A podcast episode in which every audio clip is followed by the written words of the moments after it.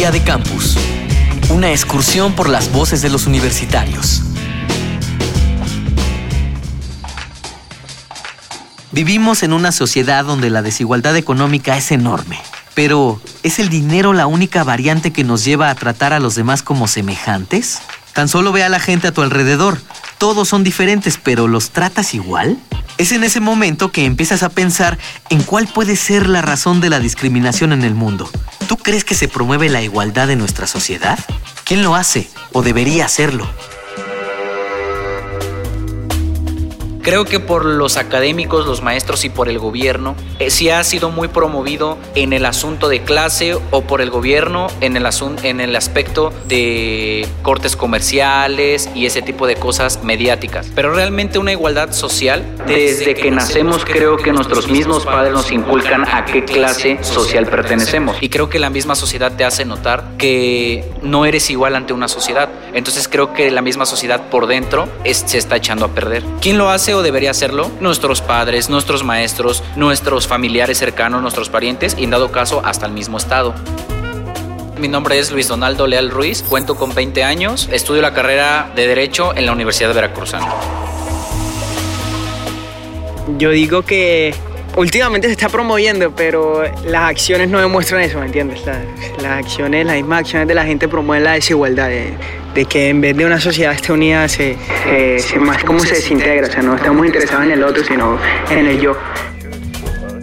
Mi nombre es Carlos Mario Figueroa Pinillos, tengo 19 años y estudio en la Universidad del Norte.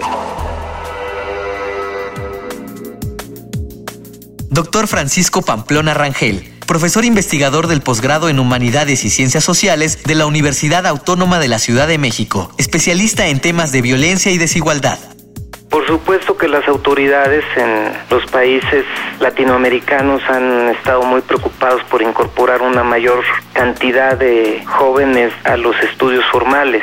Sin embargo, es evidente que hay una relación entre estudiar y tener los recursos en general para hacerlo. Los porcentajes son muy, muy significativos. La deserción entre los jóvenes ricos, voy a decirlo así, es alta, eh, un 14% de jóvenes que están ubicados en el quintil 5, es decir, los que tienen mayores ingresos, es del 14%, pero los del quintil 1, es decir, los jóvenes de hogares más pobres, pues eh, la tasa de deserción es de 37.3.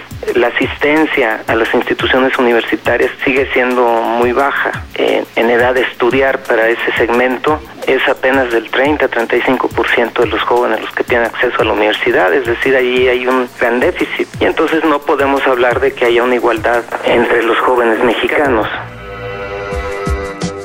Creo que la igualdad en nuestra sociedad puede verse promovida, pero creo que no hemos alcanzado al 100% lo que conlleva la igualdad, aunque podría verse un esfuerzo por parte de, por ejemplo, en mi escuela, sí podría verse una cierta intención hacia promover la igualdad entre alumnos, personal, maestro, alumno. Creo que sí podría verse esa intención, pero creo que nos falta todavía mucho camino.